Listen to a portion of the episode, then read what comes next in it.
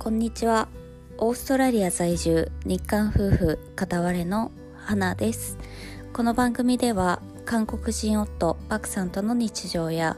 オーストラリアの生活で気づいたことなどを発信しています。はいということで、えー、今日はですね4月28日水曜日となっています。はい、えー、今日はねすごくねいいことがあったんです。はい。えー、ね今日ね私が帰ってきて、えー、パクさんもね今日ちょっと早かったので早めに帰ってきてですねでまあせっかくなのでちょっと2人でご飯にでも行こうかと言ってね準備している時にですね急にねあのパクさんがね小刻みにジャンプをしながらね私の方に近寄ってくるわけですよ。いやなんだこいつと思って まあねそんな動き今までね見たことない。ほんと初めて見ましたね。急にねほんと小刻みにジャンプをしながらめちゃめちゃニコニコしながらねいるわけですよ。えー、ちょっと何？ちょっとなんか頭おかしくなっちゃったのかなって思いながら「え何？何？何?」って聞いてそしたら「えー、ビザビザ」って言い出して「え何？ビザが？ビザが？えビザが降りた？えー、と思っていやーびっくりしましたね。待ってたんですよ。ずっと長い間。あのねパクさんに関してはねもう1年ちょっとぐらいかな。待ってたんですね。はい。で私に関しては何ヶ月だろうな。78ヶ月とかですかね。待ってたんですよ。いやーやっと降りたと思ってね。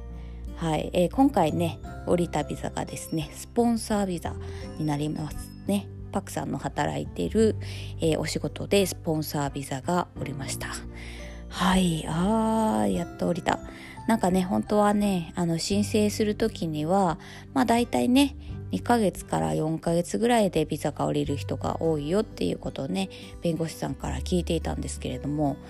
えー、今回私たちがね、えー、申請してすぐにねロックダウンになったんですよ。なものでロックダウンがしかもね、まあ、半年ぐらい続いたもんですからまあ普段のねビザの申請状況より、えー、だいぶねこの処理が進むのが遅かったみたいでですね時間がかかってかかってようやっとおりましたね。はい、えー、でねそのビザが降りるまではあのどうやって生活していたのかと言いますとはいえー、そのねスポンサービザの前には私たちは、えー、スチューデントビザというね学生ビザでこちらにいたんですけれども、えー、その学生ビザがね、えー、終了してからはですね、えー、終了して終了する前にもうスポンサービザをね申請していたんですね。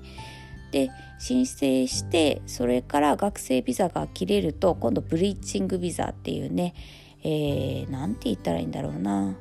仮滞在みたいなねビザが下りるんです。なのでその仮のね、えー、ビザっていうことでねそれをねずっとでずっと待っていたんですけれども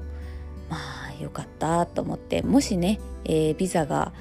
えー、申請して拒否されてしまった場合はですねこの国からね何日だかな28日とかでだったかなうんぐらいでねもう出てかなきゃいけないんですよ。でもね私たち2人ともねここが今は、えー、もう2人とも私は5年パクさん6年とかですかねオーストラリアに住んでるので全部のね生活の中心がこちらにあるもので、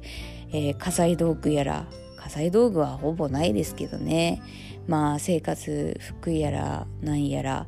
えー、仕事もそうだし友達もそうだし、えー、お互い夫婦の居場所としてもここがここが中心っていう感じなので、まあ、急に28日で出てけって言われてもね、まあ、えー、どうすんのよ。どっちの国に行く？みたいなね。そこからまずね決めなきゃなんないですし